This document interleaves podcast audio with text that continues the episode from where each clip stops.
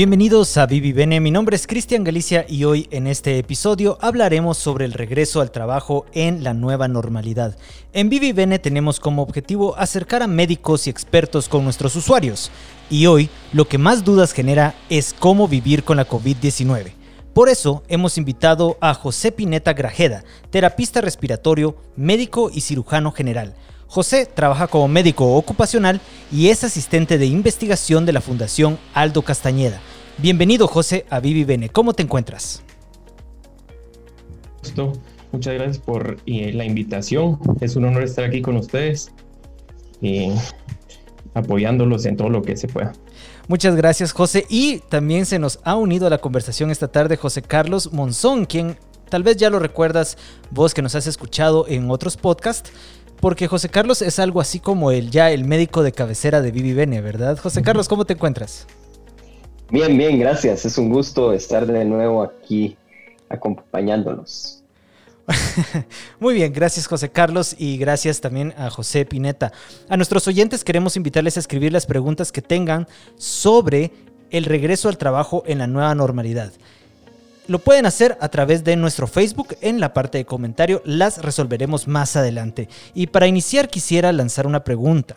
Eh, muy pronto estoy seguro que nos van a decir ya podemos regresar al trabajo, ya pueden utilizar el transporte público, ya pueden ir a sus lugares a desempeñarse eh, profesionalmente y la pregunta es si consideran probable un rebrote de COVID-19 cuando se termine de abrir la economía y salgamos finalmente todos a trabajar. Bueno, em, sí, no podemos afirmarlo con certeza, ¿verdad? Pero es algo que va a suceder, es muy probable que, vaya a suceder, ¿verdad? Nos hemos dado cuenta desde que empezaron a abrir eh, de a poco el país, ¿verdad? Y la gente empezó a salir eh, a lugares vacacionales, ¿verdad? A lugares turísticos y aumentaron eh, el, número de contagios, ¿verdad? Al momento de que se abra el transporte público y empiecen a trabajar eh, todas las personas de forma presencial, posiblemente va a aumentar el contacto entre las personas y pueda aumentar el número de contagios. Entonces, probablemente yo diría que sí va a haber un rebrote. ¿Qué opinas, José Carlos, sobre esta eh, esta afirmación? Eh, pues realmente a mí no me gusta mucho tratar de predecir el futuro, eh, pero creo que sí, si consideramos o tomamos en cuenta lo que hemos aprendido sobre las dinámicas de transmisión, podemos ver que realmente lo que más influye al final es el contacto directo de persona a persona. Entonces, con una, a medida que, digamos, la reapertura se da, eh, este contacto de persona a persona eh, aumenta el riesgo de contagio y esto, pues, definitivamente puede impactar. Ahora bien, eh, lo que es importante es entonces practicar todas las medidas de prevención que creo que hemos discutido previamente y que vamos a estar discutiendo en este episodio del día de hoy también. Muy bien. Como ambos se llaman José, voy a dirigir las preguntas eh, a José Pineta y por supuesto también a José Carlos eh, Monzón. Entonces, eh, doctor José Pineta, ¿cómo podemos prevenir los brotes de COVID en el lugar de trabajo? Y como mencionaba José Carlos, es bastante importante y creo que recae en la responsabilidad de cada uno, no tanto de la empresa o lugar de trabajo, ¿verdad? Eh, utilizar las medidas de prevención de una manera adecuada, ¿verdad?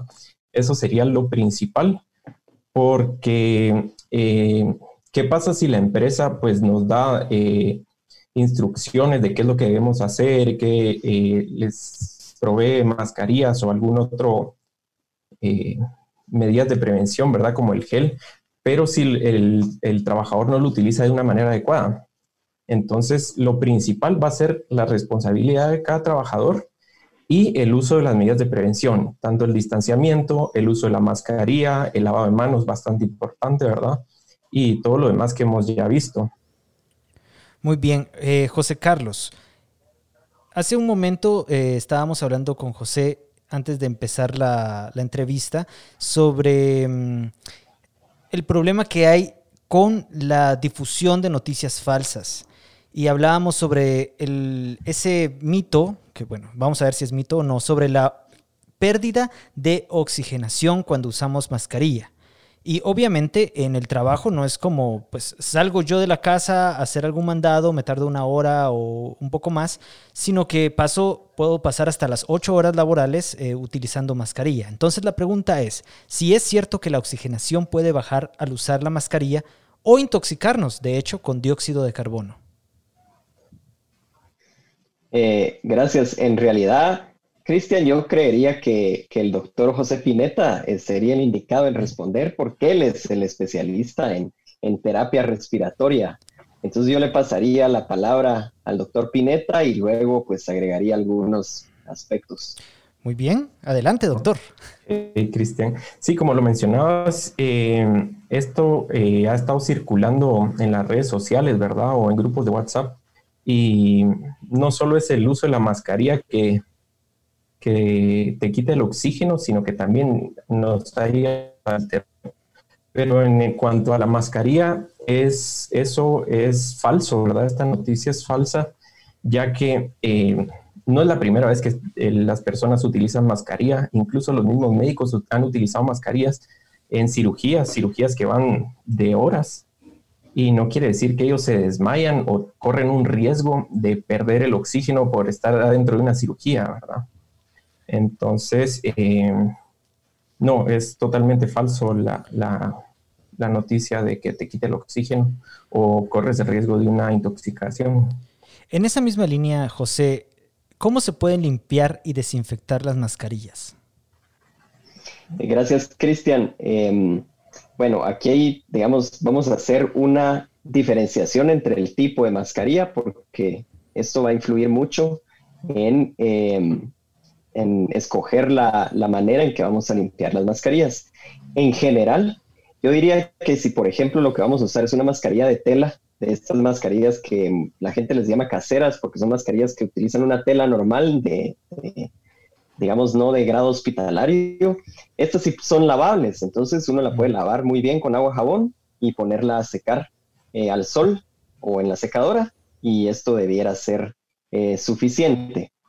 Ahora bien, con respecto a las mascarillas de grado hospitalario, em, ahí sí vamos a tener algunas precauciones porque el tejido es un tejido especializado que está diseñado para em, filtrar partículas muy pequeñas dependiendo del tipo de la mascarilla. Tenemos las mascarillas, por ejemplo, las N95, em, que son las más especializadas y la importancia de estas es que van a crear un sello en la, para un sello de protección que lo que va a hacer es que se va a asegurar de que filtre completamente el aire que uno respire. Estas mascarillas, además de tener este tejido especial, vienen cargadas con una, valga la redundancia, carga eléctrica eh, que va a desaparecer si uno las lava, si entran en contacto con agua, por ejemplo, o le aplicamos alcohol.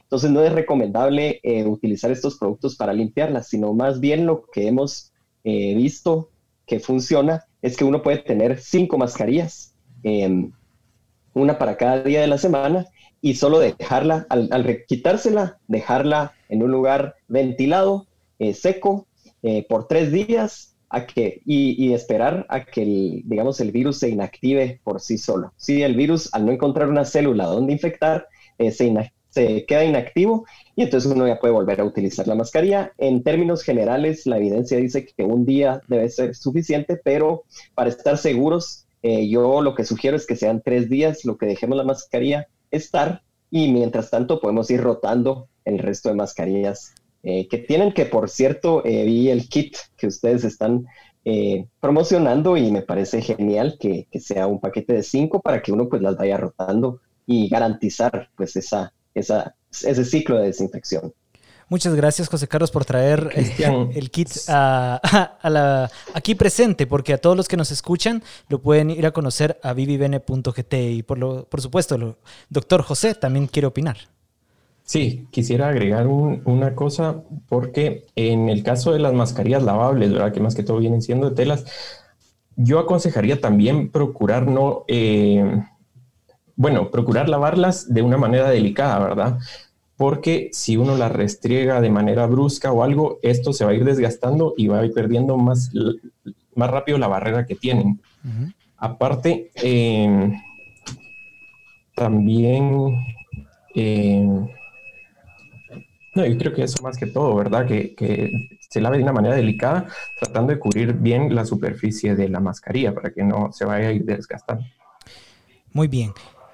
Em, ya que estás aquí platicando conmigo al respecto, en el trabajo, ¿cuándo usar solo mascarilla y cuándo usar mascarilla y careta? Sí, esto es bastante importante porque vemos a muchas personas que andan con su careta, ¿verdad?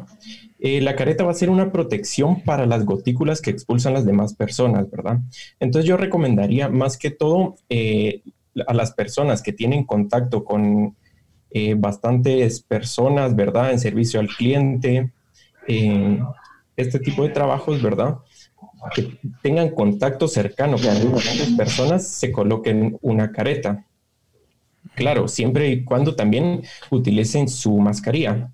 Si es un trabajo donde es de oficina, no tiene mucho contacto con otras personas, bastaría solo utilizar la, la mascarilla, ¿verdad? Muy bien, ya tenemos algunas preguntas de nuestros oyentes y vamos a iniciar con la de María Fuentes. Y te pregunto ahora también, eh, José, ¿cuáles son los principales cambios que debemos hacer si nuestro trabajo es un espacio común con varios trabajadores? Un espacio común. Bueno, lo que se ha visto también es que la ventilación del cuarto, ¿verdad? Hay que procurar que el cuarto... Eh, cuente con una ventilación adecuada, ¿verdad? Los espacios, ¿verdad?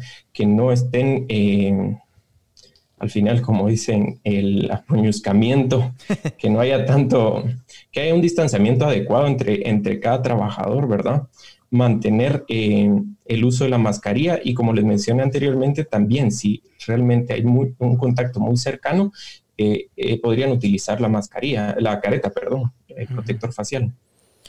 Muy bien. Eh, José Carlos, aprovechando que estás con nosotros de, vuelta, te pregunto, eh, ¿cómo, de regreso.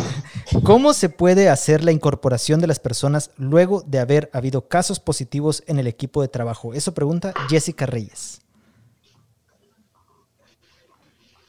Eh, perdón, Cristian, ¿se pueden hacer la, la reincorporación de qué?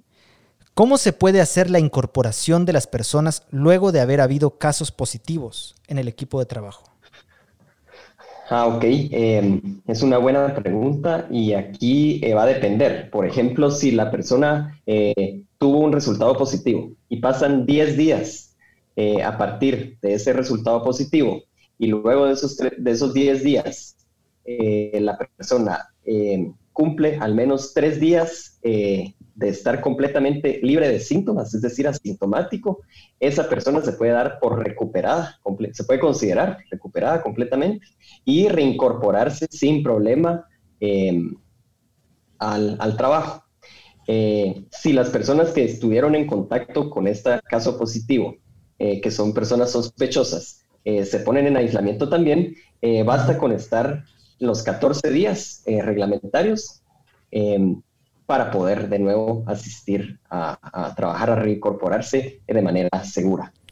Muy bien, es interesante lo que dices, el tiempo de 14 días reglamentarios. Me llama la atención esa frase porque en realidad no hay una, por decir asílo, no hay una ley que te diga, bueno, o te enfermas de COVID, tenés que ir 14 días y todos sus compañeros también váyanse 14 días, ¿verdad? Es, eh, sí, no es muy arbitrario también. Eh, tenemos que depender mucho también, tanto las personas que trabajan como de sus empleadores. Me gustaría agregar algo. Sí, sí. Adelante, totalmente. No, me refería reglamentario por em, porque es lo que se ha descrito al final, que, la enfermedad, el curso de la enfermedad en, pacientes que no tienen síntomas o que tienen síntomas leves, eh, dura como máximo 14 días. Pero creo que José iba a agregar algo. Sí, eh, yo creo que también para esto es muy importante que cada empresa tenga eh, un protocolo establecido propio para su empresa, ¿verdad? Una, eh, un plan de acción y también que, identifiquen, que tengan una matriz de riesgo, ¿verdad? Para poder actuar de la manera correcta en caso hubiera algún caso positivo, ¿verdad? Muy bien. Eso, eso es muy importante. Eso de la matriz de riesgo, sobre todo también creo yo que es importante que eh, organizacionalmente se haga una evaluación tanto de los factores inherentes de la persona, es decir, si la persona tiene sobrepeso, tiene, es mayor de 60 años, tiene algunas otras enfermedades como diabetes, enfermedad cardiovascular, y cruzarla con la actividad que esa persona realiza dentro de la compañía. Es decir, si se está exponiendo constantemente, trabaja en servicio al cliente, por ejemplo. Entonces, se está exponiendo constantemente, esa persona definitivamente va a haber que cambiarla de reasignar otra tarea donde no esté muy expuesta, porque si no sería la, la tormenta perfecta, es decir, una persona de alto riesgo eh, desempeñando una actividad de alto riesgo. Entonces, eso es lo que hay que evitar o al menos limitar utilizando tecnología o utilizando pues reasignación de labores. Muy bien, de, mm, veo la pregunta de Valesca Sol y antes de hacerla, eh, quiero traer el recuerdo de algo que sucedió cuando se abrió el zoológico La Aurora hace unas semanas, que pues adentro, si bien hubo protocolos a seguir, en la parte exterior no los hubo tanto. Y traigo esto a colación porque uno de los lugares de trabajo que se abrió recientemente es el aeropuerto La Aurora. Y precisamente Valesca Sol pregunta a ambos, ¿qué opinan de lo que pasó en el aeropuerto? Que vimos fotografías de pues, mucha gente, eh, como estamos diciendo ahora habitualmente, apuñuscados, tanto afuera como adentro del aeropuerto.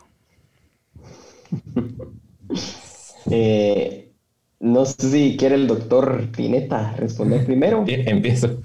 Eh, bueno, como les mencionaba al principio, eh, claro, nos están dando las indicaciones, hay protocolos establecidos, pero también es responsabilidad de cada persona eh, aplicarlos de una manera adecuada.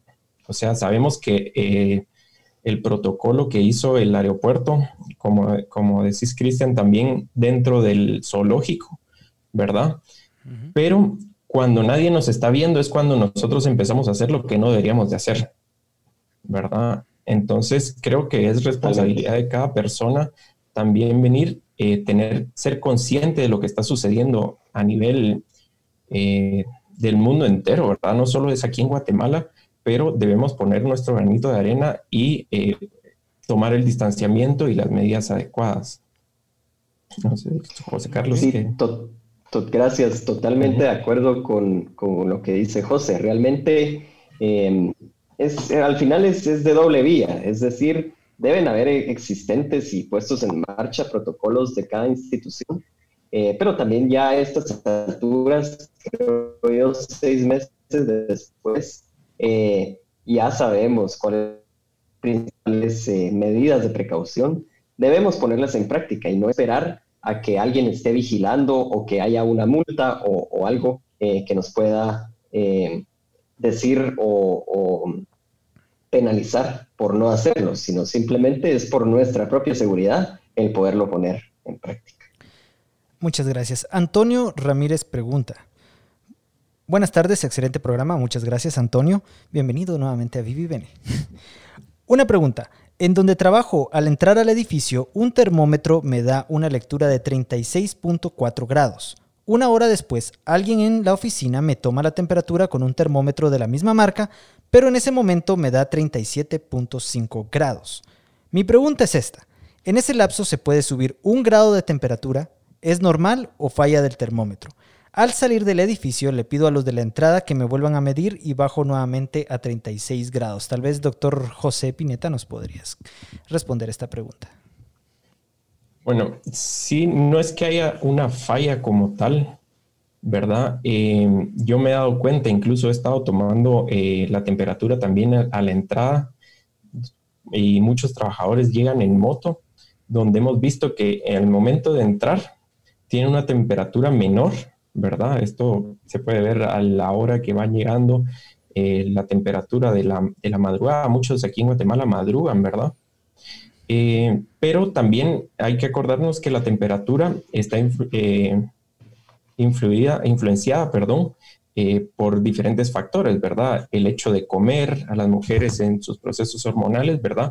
Tienen también alteraciones en la temperatura. No quiere decir que una temperatura eh, se vaya a mantener durante todo el día, durante todos los días, ¿verdad?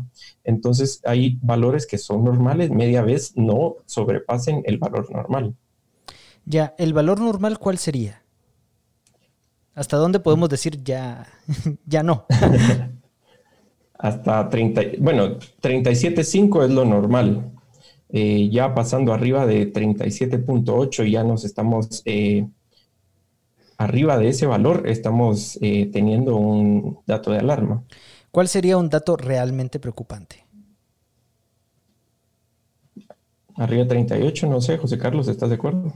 Sí, sí, yo creo que ya arriba de 38. Y solo para también responder la pregunta del, de Antonio. oyente, em, realmente sí puede haber una fluctuación y, muchas veces se va a depender de muchos factores, o sea, la variabilidad del propio instrumento, eh, si por ejemplo no la toman en la frente o no la toman en la, en la muñeca.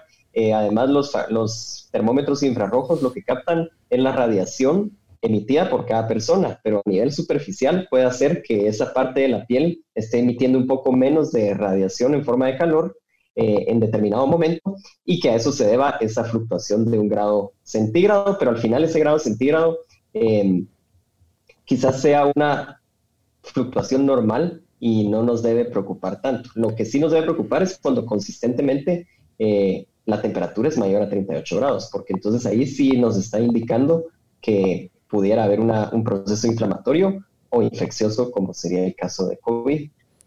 Muchas gracias por sus eh, respuestas para Antonio. Por cierto, eh, quiero recordarles a todos y todas que pueden visitar vivivene.gt y encontrar ahí desde ya los kits Nueva Normalidad que hemos armado con nuestro equipo de trabajo para que ustedes puedan regresar muy pronto a el trabajo en esta nueva normalidad.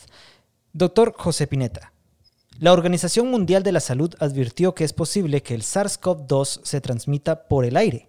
Eso fue hace un par de meses. En muchos lugares de trabajo hay aire acondicionado o es frecuente el uso de elevadores, que son espacios pequeños. ¿Qué nos puedes decir sobre este punto? Esta pregunta es bastante importante, ¿verdad? Porque me, hizo pensar la opinión de muchas personas, ¿verdad? Que la idea que tenían cuando decían que estaba en el aire era que había una nube asesina, ¿verdad? Que iba atacando a las personas. Creo que muchas personas hasta se imaginaron eso. Y hubo bastante miedo, ¿verdad?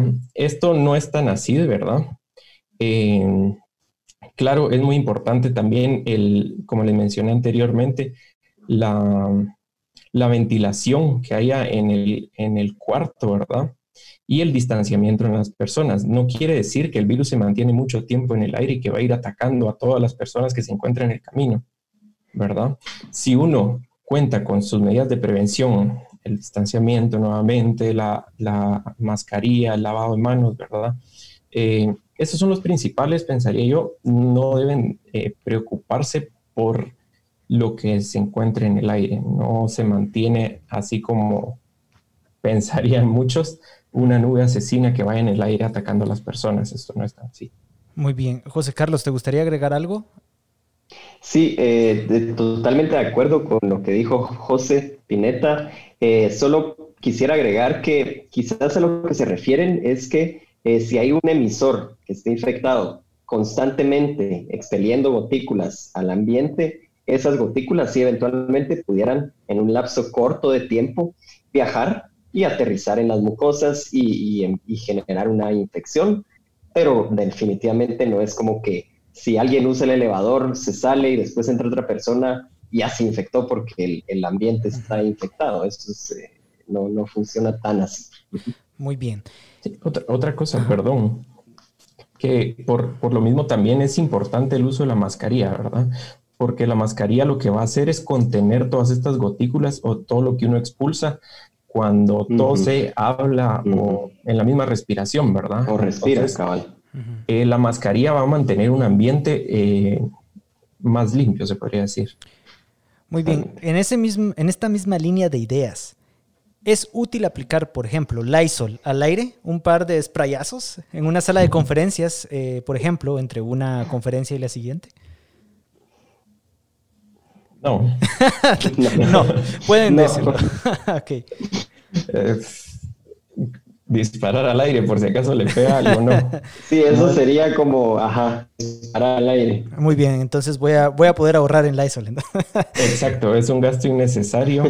Eh, basta con, como nuevamente, utilizar la mascarilla para mantener el ambiente más limpio y siempre es recomendable eh, desinfectar las superficies, ¿verdad? Si uno estuvo en contacto con la mesa, con la silla y todo, pues eh, uno puede pasar el trapito con Lysol o con, con desinfectante para tener una mayor tranquilidad. No quiere decir que va a rociar en el aire el Lysol.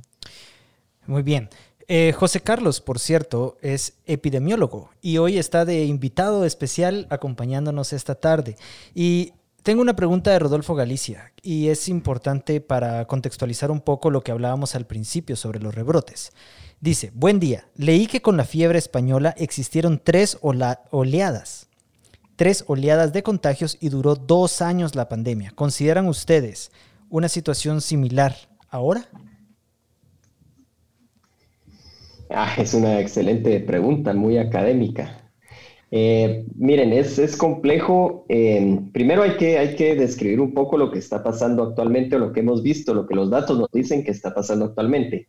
Em, aunque estamos viendo que, digamos, a nivel metropolitano, pareciera que la ola está disminuyendo, eh, dos cosas pasaron. Una, que se enlenteció el ritmo en que iba disminuyendo esa, eh, los casos cada dos semanas, es decir, eso nos pudiera decir como que si estuviéramos empezando a ver un rebrote, porque a medida que se acumulan más casos, más contagio en la comunidad, eso es como una, una olla incubadora que está incubando el segundo brote. Pero de nuevo, esto se puede parar si uno empieza a cortar la transmisión con las medidas de prevención. Eso es uno. Y luego el segundo es que pareciera que eh, hay dos contextos distintos en términos de dinámicas de transmisión en el área urbana con respecto al área rural. Y esto lo podemos ver en, en los departamentos en Guatemala. Pareciera que los departamentos van un par de semanas o incluso eh, un mes atrás del ritmo urbano. Es decir, ellos aún no han terminado la primera ola y hay algunos departamentos, como Izabal estaba viendo, que incluso pareciera ser como que está alcanzando su primer pico.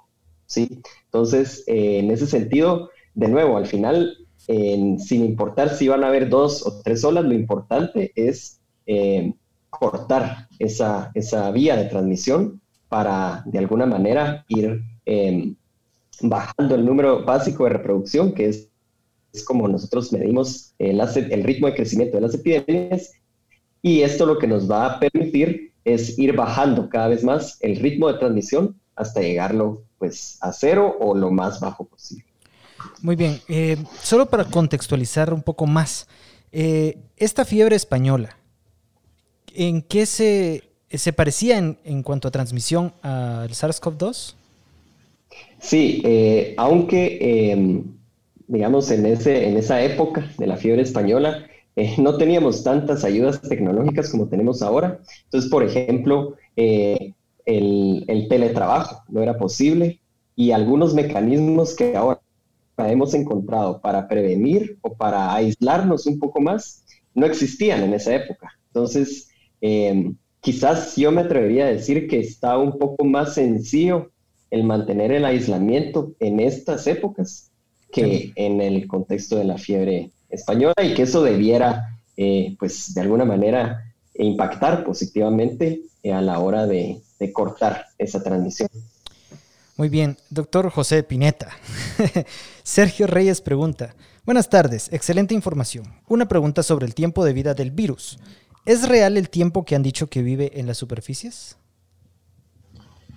Eh, bueno, hemos visto que este, estos, este tiempo ha cambiado eh, constantemente.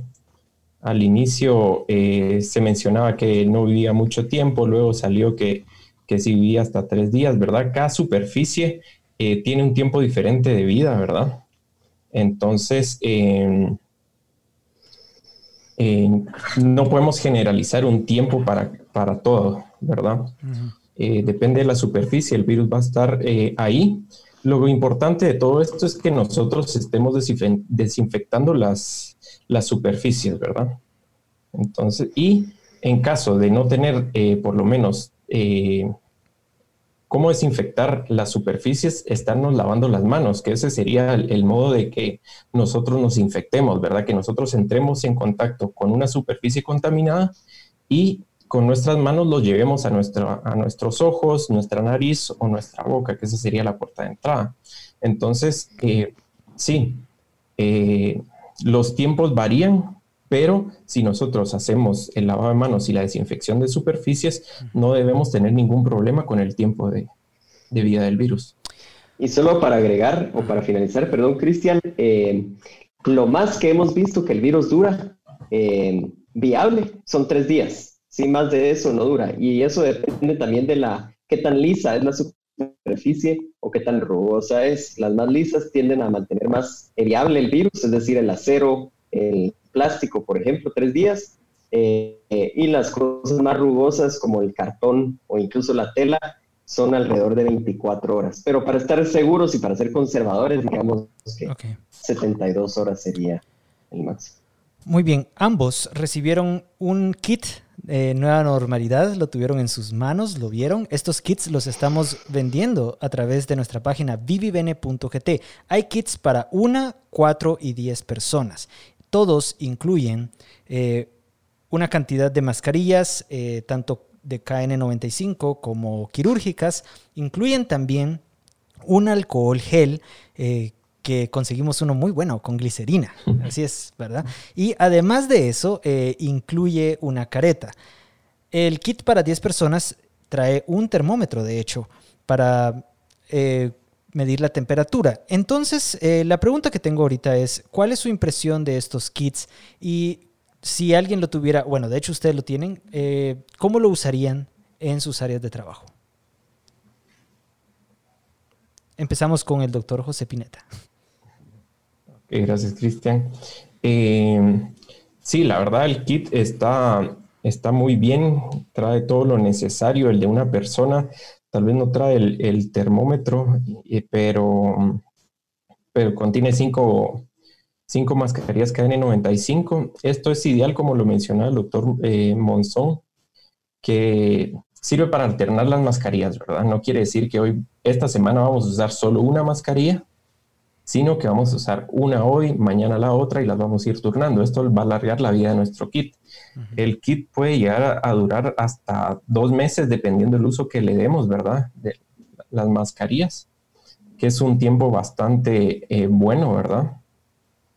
Eh, el alcohol en gel eh, también con la glicerina, esto guarda también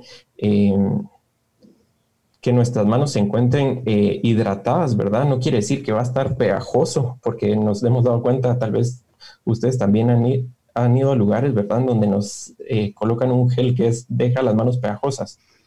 No quiere decir que eso, eso va a mantener, sí. Y pasa uno todo el día así. no, hombre, no, busca uno el baño rápido porque se tiene que quitar eso. Em, entonces, em, el alcohol en gel es bastante bueno, ¿verdad? Eh, y la careta, como les, dijo, les digo, perdón, eh, la careta va a ser para protegernos de las gotículas que expulsan las personas que están eh, cerca de nosotros, entonces, si yo tuviera contacto con muchas personas, utilizaría la mascarilla y la careta. Sí, pues mi área de trabajo es, como les digo, un poquito más aislada, donde yo tengo un espacio amplio y no tengo mucho contacto. Pues, dejaría la, careta para un momento en donde tenga más contacto. Eh, es muy importante también el alcohol porque eh, nos dijeron el lavado de manos, ¿verdad? Es con agua y jabón, eso es lo importante. Y entonces muchos se preguntan cuándo usar el alcohol y cuándo usar el lavado de manos, ¿verdad?